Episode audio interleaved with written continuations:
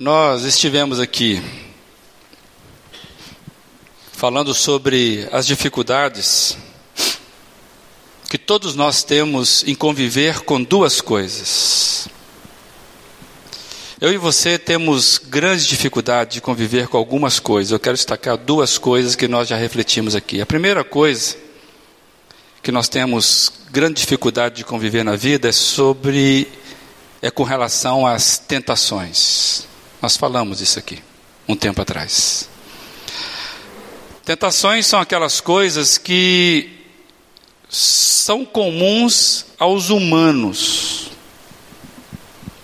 Quem vive enquanto ser humano, do gênero humano, ele é tentado. Não tem um ser humano que não é tentado.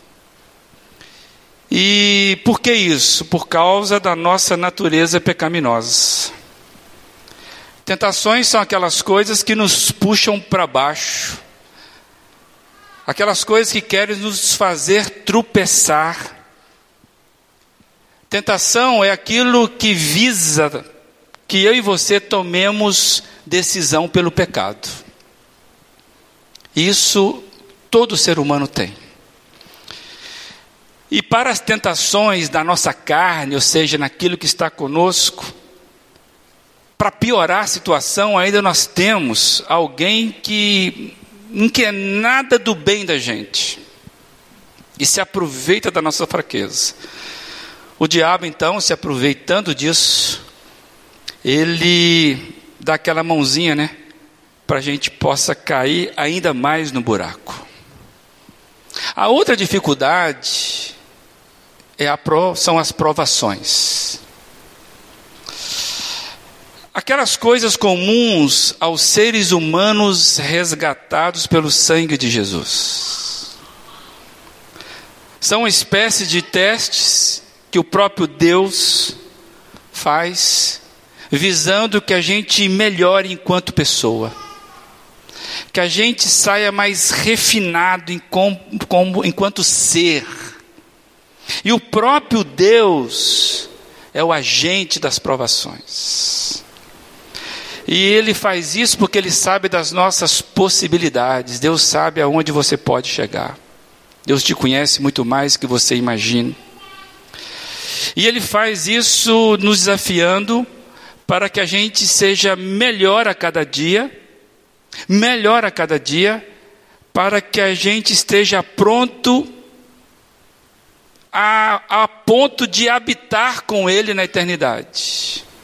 As provações são os instrumentos que Deus usa para nos moldar para sermos cidadãos dos céus.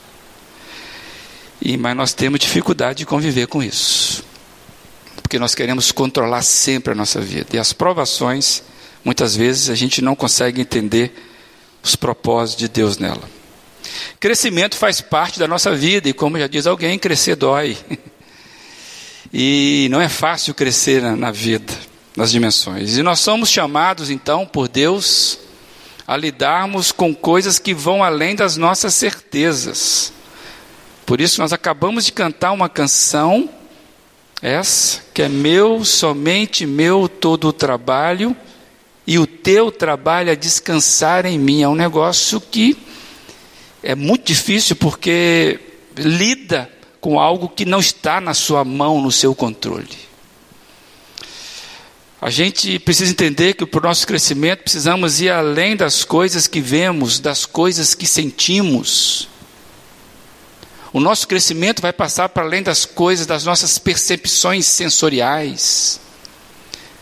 Aquele que entende que caminhar com Jesus é muito mais que viver prisioneiro dos seus sentimentos.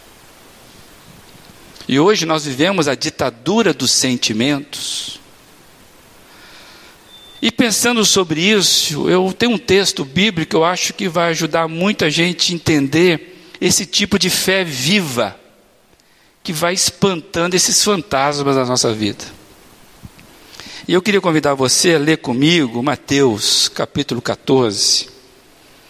E a gente vai ler a partir do versículo 22, uma história também bastante conhecida. E diz assim então a palavra do Senhor: Logo em seguida, Jesus insistiu com os discípulos para que entrasse no barco e fosse adiante dele para o outro lado, enquanto ele despedia a multidão. Tendo despedido a multidão, subiu sozinho a um monte para orar. Ao anoitecer, ele estava ali sozinho, mas o barco já estava a considerável distância da terra, fustigado pelas ondas, porque o vento soprava contra ele. Alta madrugada, Jesus dirigiu-se a eles, andando sobre o mar. Quando viram andando sobre o mar, ficaram aterrorizados e disseram: É um fantasma. E gritaram de medo. Mas Jesus imediatamente lhes disse: Coragem, sou eu, não tenham medo. Senhor, disse Pedro, se és tu, manda-me ir ao teu encontro por sobre as águas. Venha, respondeu ele. Então Pedro saiu do barco, andou sobre as águas e foi na direção de Jesus. Mas quando reparou no vento, ficou com medo e, começando a afundar, gritou: Senhor, salva-me. Imediatamente Jesus estendeu a mão e o segurou e disse: Homem de pequena fé, por que você duvidou? Quando entraram no barco, o vento cessou. Então os que estavam no barco o adoraram, dizendo: Verdadeiramente, tu és o Filho de Deus. Até aí. Que Deus abençoe a leitura dele, a leitura desta palavra que é dele, e só de lê-la a gente já fica alimentado. Eu espero mesmo que você saia daqui fortificado. Vamos orar mais uma vez pedindo isso? Pai amado, que maravilha podemos ler essa história tão espetacular e podemos, ó Deus, livremente falar a partir dela. Nos alimente, fale, ó Deus, conosco. E apesar da minha limitação, da minha pequenez, das minhas imperfeições, o Senhor alimente aqui o teu rebanho, que é teu, Deus, em nome de Jesus que nós oramos. Amém. Amém? Aqui nós temos outro relato bem espetacular que aconteceu com Jesus. Se é possível que você conheça essa história e, e, quando a gente foi lendo, você foi se lembrando dela. Este acontecimento aqui, ele acontece de uma forma bem reservada com os discípulos de Jesus. Está claro isso no texto. E quando a gente lê assim, Parece-me que Jesus está adotando mais uma das suas didáticas de ensinamento para com seus discípulos. Jesus era muito criativo na didática que ele utilizava com seus discípulos. E se você lembrar, alguns dias atrás nós estudamos sobre a didática de Jesus na multiplicação dos pães, lembram? Onde ele faz aquela pergunta só para colocar o discípulo à prova. E se você for um pouquinho mais atento, você vai verificar que esse acontecimento aqui está acontecendo exatamente logo após aquela multiplicação. E eu consigo ver aqui, pelo menos transparece para mim, não ser muito diferente a didática que Jesus está fazendo com seus discípulos. Porque o relato começa no versículo 22 com a seguinte expressão: Confere aí. Jesus insistiu com os discípulos para que eles entrassem no barco. O texto começa assim a história. Jesus insistiu com os seus discípulos para que eles entrassem no barco. O termo insistiu aqui, quando você lê lá no original, a ideia é obrigou. Não é simplesmente, é como se Jesus tivesse não dado muitas escolhas para eles. Jesus o conduziu logo para que eles entrassem no barco. E quando a gente lê a história toda, vendo que Jesus fez isso e sabendo da onisciência de Jesus, a gente começa a vir com aquelas indagações. Jesus é muito criativo com seus discípulos. E então o que acontece? Jesus insiste, não dá muita trela para que eles possam contrariar isso, e eles vão sozinhos lá para o mar, e Jesus fica em terra firme, e se você pensar, ele parece tinha esse propósito de ficar sozinho, porque ele despede os discípulos, despede as, a, a multidão, e o texto é muito claro que ele procura um monte ali e ele vai orar. E quando você lê com calma, ele faz isso de tardezinha, e o texto diz que quando chegou de tardezinha mesmo, de noitinha ali, ele já estava sozinho. Jesus conseguiu dispensar todo mundo rapidinho também. E ele faz isso porque ele precisava tirar um tempo para estar diante do Pai. E eu fiquei pensando, hoje, no corre-corre da vida, somos afetados por um sério risco de não pararmos para orarmos com qualidade. E o próprio Jesus faz isso, de forma intencional, ele reserva um tempo para estar diante do Pai. Importante isso, esse relato aqui. E eu fiquei pensando que quando a gente não para para estarmos diante de Deus, é sinal que eu e você estamos dizendo para Deus que não queremos ficar muito perto dele. Que em vez de segui-lo, que você, Deus, me siga, porque a minha agenda já está bem lotada. Muitas vezes nós pedimos que Deus abençoe a nossa agenda mas não que Deus, aqui está a minha agenda. É meu, somente meu, todo o trabalho. Mas nós agimos não. Então, quando nós não paramos para estar perto de Deus, tirar um tempo de qualidade, a sensação que eu tenho é que eu e você queremos ficar distante de Deus. E aproveitando o barquinho aí distante, Distante de Deus, estamos jogados ao mar, como um barquinho atingido pela força do vento e das ondas. Entregues aos nossos próprios condicionamentos e capacidades, nos apercebemos que ficamos à deriva. Quando a gente acordar, é só uma questão de tempo a gente entender que estamos à deriva. Longe de Deus, o nosso barquinho vai ficar à deriva. E o texto vai nos dizer que Jesus, de madrugada, né, o que está aí?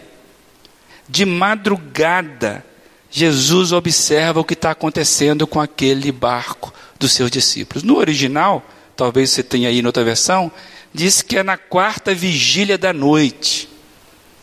Essa expressão quarta vigília da noite é porque existia uma forma de organizar o tempo naquela época, tanto pelos romanos como pelos judeus. E, e como é que era medida isso? Só para você entender isso. A primeira, a primeira vigília era de seis da tarde, quando o sol se punha, até nove da noite. A segunda, de nove da noite até meia-noite. A terceira, de meia-noite até três da manhã e a quarta vigília de três da manhã até as seis da manhã. E o texto fala que Jesus estava o quê? Na quarta vigília. Então Jesus estava entre três e seis da manhã orando. Lembra que hora que ele começou?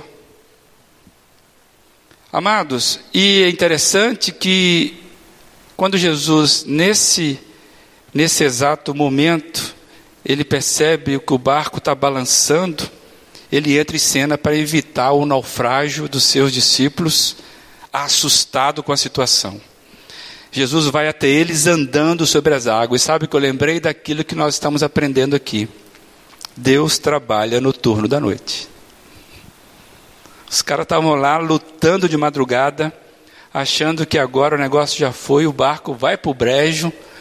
Aí Deus vem, porque Deus trabalha no turno da noite. Aqueles homens sozinhos ali, amedrontados, enfrentavam as ondas do mar. E eu imagino a cena, fiquei imaginando a cena e o que se passou na cabeça de alguns. Você consegue imaginar comigo? Como é que você faz para imaginar isso? Você se coloca no lugar dele. Imagina você naquele barco, à noite, sendo sem Jesus, e de repente o mar começa a agitar e você não tem controle daquilo. O que, que você vai pensar? Aí eu imaginei que alguns discípulos, né, naquela emoção, pensando assim: por que, que Jesus nos mandou para cá? Você viu como é que ele insistiu para a gente entrasse? E agora nós estamos aqui dentro do mar, nesse botinho que parece que não vai dar conta, e ele ficou lá na praia. Inclusive, você está lembrado que naquela praia onde ele multiplicou os pães, além de estar seguro, ele tem alimento. Por que, que será que Jesus fez isso com a gente? É algo bem plausível de se pensar, ainda mais quando você está com as emoções em alta. Você começa a pensar coisas assim. E é interessante sobre isso que na Bíblia, a mensagem, o versículo 26 e 27 é traduzido dessa forma, vai ser projetado aí. Aterrorizados, eles nem conseguiam pensar direito, eu quero destacar isso. Quando nós estamos com as nossas emoções em altas, a capacidade de raciocinar fica comprometida. E eles estavam aterrorizados e nem conseguiam pensar direito. Um fantasma! Gritavam apavorados. Jesus tratou de tranquilizá-los. Calma, sou eu. Não tenha, não tenham medo. Amados, eles estavam tão tomados pelas emoções do medo que até acreditaram na possibilidade de fantasmas. Já aconteceu isso com você ou não? É que o medo faz a gente ver sombras ao meio-dia. O medo faz que a gente não raciocine direito. O medo, ele traz para os nossos sensores algo que nos paralisa. Então, quando a gente está tomado pelo medo, a gente não pensa corretamente. Lembro que recentemente o, o Dani pregou aqui e ele falou sobre isso no quarto que ele dormia, que tinha lá um barulhinho lá de uma árvore, de uma coisa assim, que ele via tudo, menos que o barulho era provocado simplesmente por uma cortina ou por uma árvore, não sei. Mas ele via fantasma, ele via leão, ele via bicho na imaginação. Já passou isso com você? Se eu perguntasse para as crianças que estavam aqui, elas de tudo levantar a mão e ia contar tudo isso. Mas nós ficamos adultos e ficamos constrangidos de dizer que nós carregamos os nossos medos e nós vemos os nossos fantasminhas. Vou dizer uma coisa séria para você. O medo paralisa você. E às vezes você não dá atenção devida a isso que está acontecendo com você. E tem gente que está aprisionada anos após anos sem se aperceber disso. E pensando sobre esse medo, eu lembrei de um desenho animado da minha época, do Scooby-Doo. Lembra do Scooby-Doo? Quem não lembra está aí. Esse cara é simpático aí. Gente, o Scooby-Doo é aquele cachorro mais medroso que existe no mundo. Se você acha que o seu cachorro é meio meia boca, o Scooby-Doo então é a caricatura é, potencializada disso. E ele tinha um amigo que não ajudava em nada, era mais medroso que ele ainda, que é o Salsicha, né? Aquela vozinha inconfundível do Salsicha. E, o que acontecia no Scooby-Doo? Sempre no final dos episódios, a gente descobria que a, a, a, a trama, que os fantasmas eram uma fraude. A sempre descobria que alguém estava querendo tirar proveito de alguma situação e criava as ilusões para que o medo impedisse que as pessoas, sei lá, é, pegasse o que era delas, sei lá. Então alguém sempre usava isso em favor delas. E eu fiquei pensando que o medo faz a gente ver sombras, faz a gente não raciocinar direito. E era isso que os algozes do Scooby-Doo e do Salsicha faziam. E por causa do medo, eles faziam coisas terríveis, idiotas.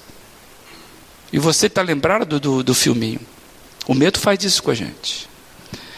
É por isso que a gente precisa raciocinar hoje sobre a questão de fé e medo. Fé se opõe ao medo. Por isso que Jesus, quando chega, ele fala para os seus discípulos: Não tenham medo, não temas, coragem. Eu estou, sou eu que está aqui. Então, eu queria pensar com você que fé e medo não cabem no mesmo lugar. Onde reina um, o outro tem que sair. Um se opõe ao outro, um é oposto ao outro. E aí, quando Jesus fala, as coisas começam a mudar. Pela história você percebe isso. Os homens estavam tomados,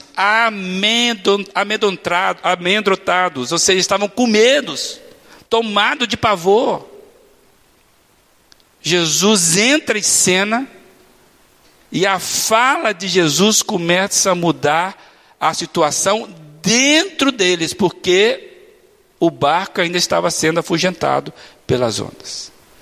Mas antes que as ondas se acalmassem, primeiro quem se acalmou foi foram os seus discípulos. Jesus entra e fala com eles. E qual foi a fala de Jesus? Coragem. Sou eu. Calma.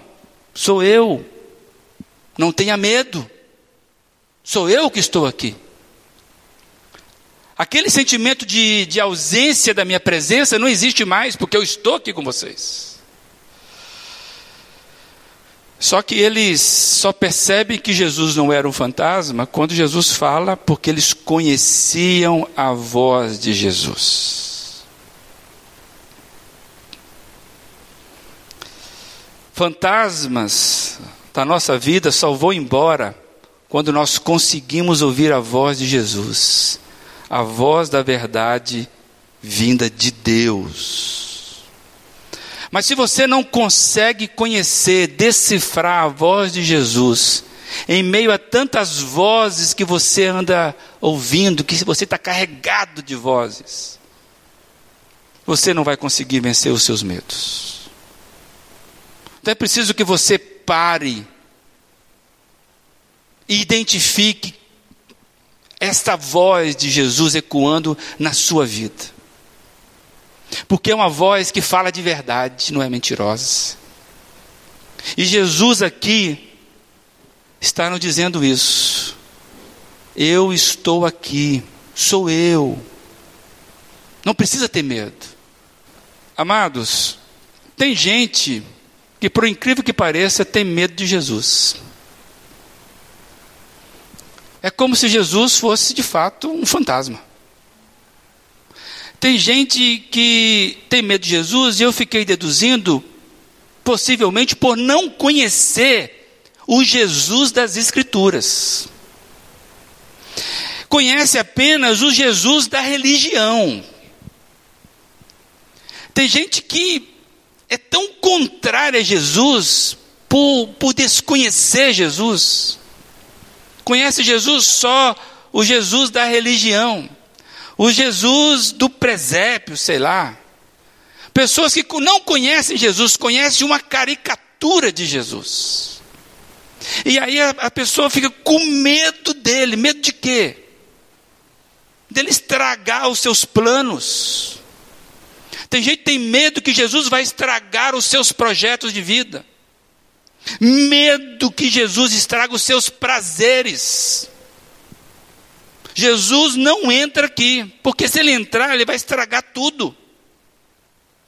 Então tem gente que vive com medo que Jesus vai tornar ele uma pessoa careta. A sensação que eu tenho é que às vezes a pessoa quer administrar a presença de Jesus por medo disso. Então, Jesus, estou contigo no domingo. Na segunda, não entra no meu escritório. Não entra na minha sala de aula. Não preciso do Senhor ali na minha empresa. No meu casamento, no meu namoro, inclusive, eu sei lidar muito bem com isso. Seus princípios não me servem.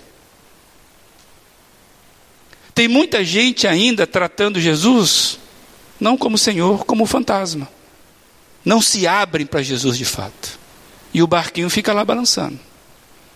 O barquinho vai balançando. E eu fiquei pensando para mim que o ministério de Jesus nunca é embasado no medo. Jesus nunca usou o medo para convencer ninguém. O ministério de Jesus, muito pelo contrário, é um ministério que desafia a fé da pessoa, que faz a fé da pessoa crescer e não o medo. E quando a pessoa cresce na fé em Jesus Cristo, o que acontece com o medo? Ele vai perdendo espaço. O ministério de Jesus trata-se de coragem, não de medo. O ministério de Jesus, ele trata de empoderamento e não de amedrontamento. O medo paralisa. O medo nos diminui enquanto seres. O medo rouba de nós as energias. O medo nos aprisiona. Muita gente está presa ao passado por causa do medo. Do medo do que aquilo que o medo produziu na vida delas. O medo vai diminuindo a gente, vai, vai colocando dentro de uma caixa, fazendo você um leite condensado, sabe aquele negócio? E você não consegue romper com isso. A vida vai indo bem, o barquinho está indo, mas você não se percebeu que você está à deriva. O medo vai aprisionando a gente, moçada. Por isso que tem áreas na sua vida que você nunca, nunca deslancha. Está presa a um passado. Você não consegue sair desse fantasma. Como é que eu vou dar um passo? Porque esse negócio me aprisiona. Jesus nunca lidou com medo para pegar alguém. Pelo contrário, Jesus liberta a gente dos nossos medos. E o que eu percebo que tem muita gente ainda presa a fantasminha dentro de armário, ano após ano. A vida familiar, vida conjugal, vida de negócio, ou seja, na vida. Tem uma fé em Jesus que parece que não é viva. É uma fé que não entra com luz. Aí vai vivendo nas sombras do passado, de experiências desgraçadas, mas não entrega isso de fato para Jesus. Eu gosto muito de uma frase do Ariovaldo Ramos, que diz assim: quando Jesus entra na nossa vida, ele conserta a nossa história e nos conserta na história. Essa frase é muito boa, porque a gente de fato é transformado para trás e para cima, para frente. Quando Jesus entra na minha vida, a minha história é consertada. Mudou. E agora ele me conserta para andar daqui para frente. Amados, e é exatamente isso que eu vejo que Jesus estava construindo na vida dos seus discípulos. Por isso que ele usa a didática muito criativa. E Jesus sempre lida em nos fazer melhores do que somos. Se tem uma pessoa interessada em melhorar você, essa pessoa é Jesus Cristo. Jesus sempre lida em melhorar o que somos. Jesus nos chama para irmos além do que somos, para ganharmos potência de vida, para ganharmos relacionamento com Ele, com o próximo e com a vida. Jesus nos chama para melhorarmos as nossas condições enquanto seres humanos. Por isso, que enquanto eu e você não entregarmos para Deus, para Jesus, fazer o trabalho dele, nós não ganharemos a potência que nós temos para a vida. Você tem uma potência de vida aí que você você não imagina o que Deus pode fazer com isso. Mas a gente fica retendo conosco. E nessa narrativa de Mateus, é interessante que Mateus traz um detalhe ainda sobre o comportamento de Pedro. Pedro só vai se destacar depois que Jesus chega. Até então estava todo mundo ali dando cabeçada. Ninguém fala, o texto não fala, ficaram com medo apenas três. Não, todos eles estavam com medo. E quando Jesus entra em cena aí, Mateus destaca o comportamento de Pedro. E o exemplo de Pedro no barco, ante a visão de Jesus, andando sobre as águas, eu acho que serve para a gente algumas coisas. Não estou chamando ninguém para desafiar a lei da gravidade, não é isso. Mas olha aqui mais ou menos, se você conseguir imaginar a cena. Quando vê Pedro jogando-se ao mar, a gente sempre lembra que ele afundou, né? Mas a gente esquece que esse movimento anterior de Pedro é fantástico. Fantástico. Pedro pede para Jesus ordenar que ele vá. Ele não saiu do jeito dele. Pedro fala: Senhor, sendo, sendo você, me ordene, me permita que eu vá até aí. Então Pedro para diante daquilo e fala: Senhor, eu quero estar contigo. Me ordene a estar contigo. O que sustenta Pedro é a palavra ordenada que saiu da boca de Jesus. Vem. Venha, Pedro. E isso que trouxe confiança para Pedro. Não foram simplesmente os sentimentos dele de ir pra, para com Jesus. Mas quando Jesus fala, venha, sou eu. Pode vir. Está autorizado a vir. Da maneira que você falou. Aí Pedro vai. Quando Pedro pergunta se és tu, Jesus, sendo Jesus, podia confiar, pois sabia com quem estava se relacionando. Amado, Jesus sempre teve caráter.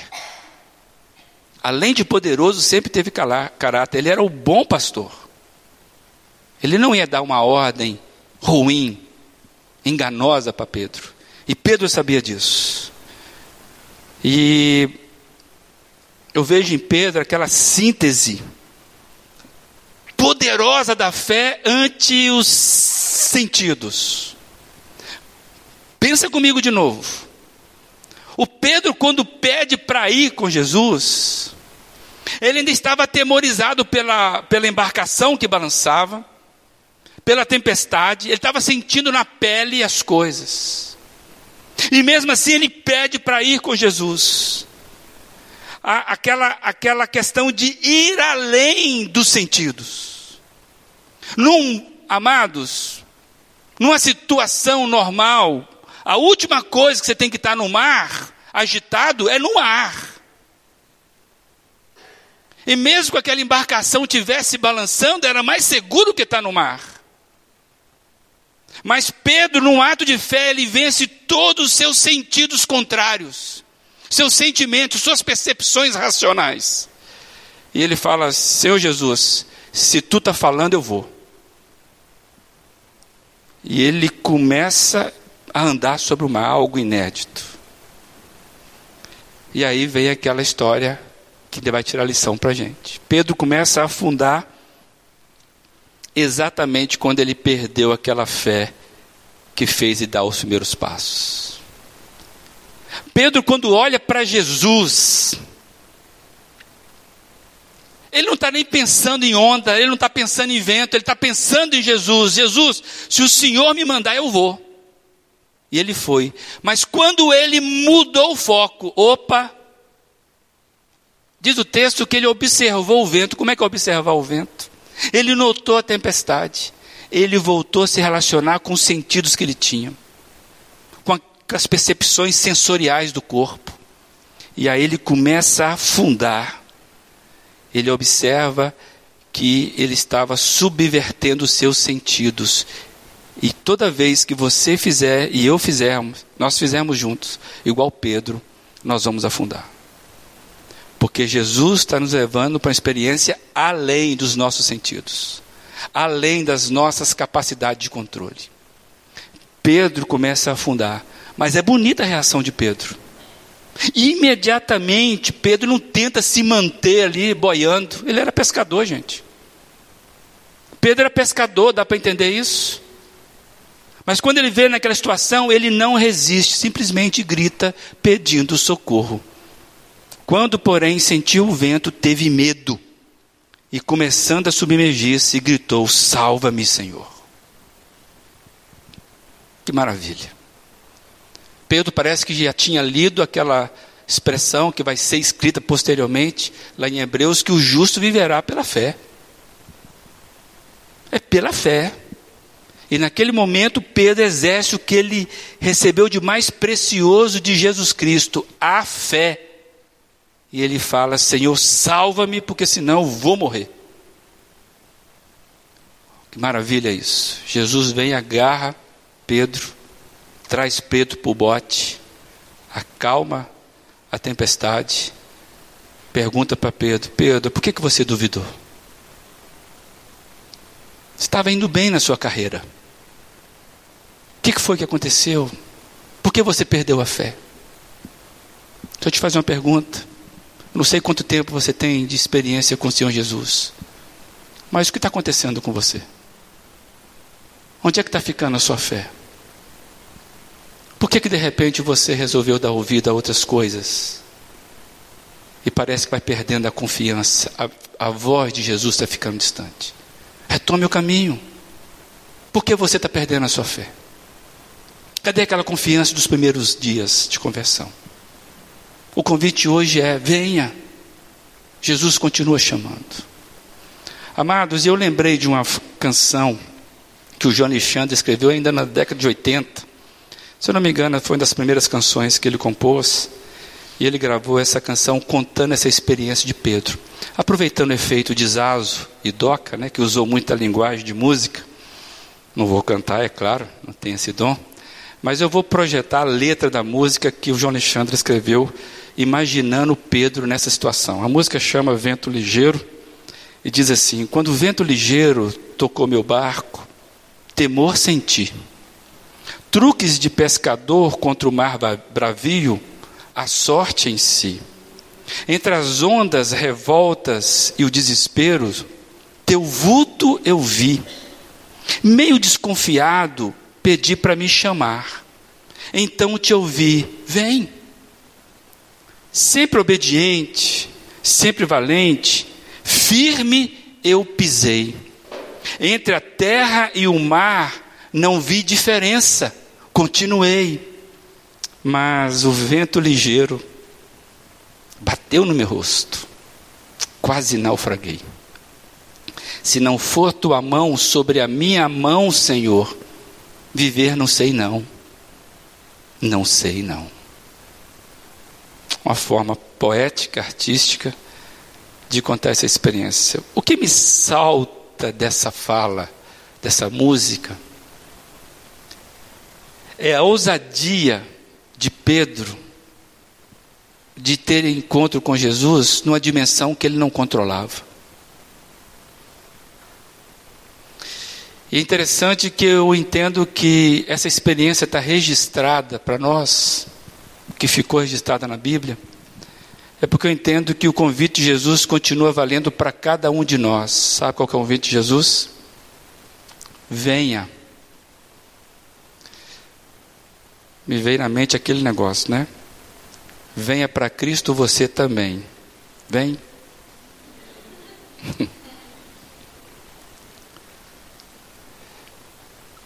Eu entendo, amados, que eu, eu, e você precisamos fazer o seguinte raciocínio: quais são os medos que precisam ser abandonados? Quais são os seus medos que você precisa abandonar? Os medos que lhes fazem afundar na sua caminhada. Por que, que você está naufragando sempre? Jesus está hoje estendendo a mão, estendendo as mãos, para nos livrar de sermos afogados pelos temores da vida. O convite continua valendo. Vem. A minha aplicação é que a fé cristã deve nos levar a uma fé viva. Uma fé que mata fantasma. Uma fé que é para todos os dias. Que é para tudo que eu faço. Por isso que essa música do João Alexandre é tão legal quando ela fala: se não for a tua mão sobre a minha mão, Senhor, viver eu não sei, não. E ele afirma: não sei. O convite do Senhor Jesus hoje é: quais são os seus temores? O que te aprisiona? Você quer ter vida abundante? Você precisa dar um passo de fé. Não sei quantos passos de fé você já fez na sua caminhada com Jesus, mas eu te falar o seguinte: você precisa dar mais um. E é sempre assim. Você precisa entregar o controle da sua vida, das áreas que você ainda não está oxigenado pela presença de Jesus. Você precisa trazer Jesus para a sua vida. E o convite continua valendo: vem. Vem que eu vou fazer o impossível na sua vida. Você vai andar em cima de coisas que você nunca percebeu. O que está estragado na sua vida? Que não tem mais jeito.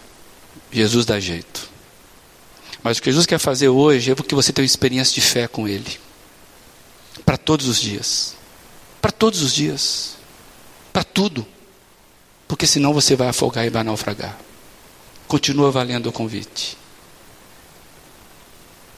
Não tenham medo. Coragem e fé. Sou eu que estou aqui, diz Jesus. E a minha pergunta é: quantos corajosos hoje nós temos aqui? Que num ato de fé vai dizer: Isso é comigo. Eu quero ser liberto de vários fantasmas da minha vida. Amém. Deus seja louvado. Amém. Deus complete. Amém. Deus complete essa ação poderosa. Amém. Amém. Deus sabe onde é que você está. Deus sabe o que te aprisiona. Amém. Não existe passado que Deus não dá conta e não existe futuro que não está nas mãos de Deus. Creia nisso. Que você faça hoje aquilo que somente a sua fé pode te guiar aos braços do Senhor Jesus. É com você, então fique de pé e vamos orar entregando isso. Pelo menos uma coisa na sua vida Se eu fosse um pouquinho mais ousado, eu ia falar: você vai arrancar esse fantasma, vai pisar nele, não é isso? Amém, né? Pisar nesse fantasma e dizer: agora quem entrou aqui foi Jesus. Com autoridade eu entro nesse ambiente fantasma. E eu vou pelo nome de Jesus porque ele me resgatou. E eu digo para você, fantasma do passado, do medo, o fantasma que me aprisiona de uma vida frágil de um passado de uma sexualidade mal resolvida. Eu digo para você, fantasma, que Jesus está trazendo vida. E o fantasma vai começar a correr. Seu casamento está destruído? É assim. Milagres acontecem hoje. Você precisa ser liberto de você mesmo e dos seus fantasmas. Deus amado, nós pedimos encarecidamente, ó Deus, venha e toma conta da nossa vida. Obrigado porque o Senhor vem fazendo isso desde sempre. O seu trabalho é perfeito, Pai.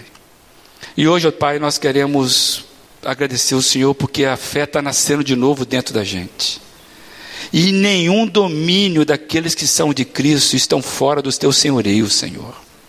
E agora nós pedimos ao Senhor, Pai amado, na dimensão espiritual, nós damos esse passo de fé.